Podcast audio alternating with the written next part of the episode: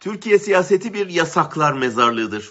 Ama o mezarlığa itilen herkes yeniden dirilmiş, o idam fermanlarını zafere çevirmiştir. Demirel, siyasi yasaklıydı, Cumhurbaşkanı oldu. Ecevit, siyasi yasaklıydı, Başbakan oldu. Erbakan, siyasi yasaklıydı, Başbakan oldu. Erdoğan, siyasi yasaklıydı, Cumhurbaşkanı oldu. Sıra Canan Kaftancıoğlu'nda.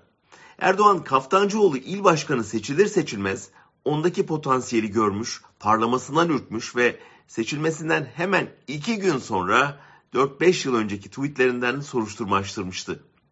İstanbul'u kaybettikten hemen sonra iddianameyi hazırlattı ve Demokles'in kılıcı gibi sallandırdı. Şimdi de seçim yaklaşırken yasak ve hapsettirme düğmesine bastı. Çünkü 12 Eylül'den sonra siyasi kariyerine İstanbul ilçe ve il başkanlığı ile başlayan Erdoğan o başarının gittiği yeri kendi tarihinden biliyor. Kaftancıoğlu'nun önünü kesmeye çalışıyor. Aslında bu engelin bir işe yaramayacağını, yıldızı yükselen bir siyasetçinin önünü kesmeyip tersine onu daha popüler hale getireceğini yine kendi tarihinden bilmesi gerekiyordu.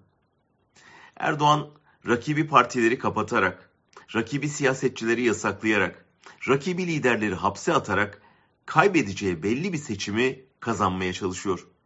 Seçimde kalecisiz bir takıma karşı tek kale oynayarak sarayda oturabileceğini sanıyor. Yanılıyor. Fena halde yanılıyor. Bundan sonra olacakları bundan önce olanlar söylüyor bize. Bütün bu yasaklar Erdoğan'la birlikte tarihin çöplüğüne gidecek. Bugünün yasaklıları siyasetin zirvesine yerleşecek.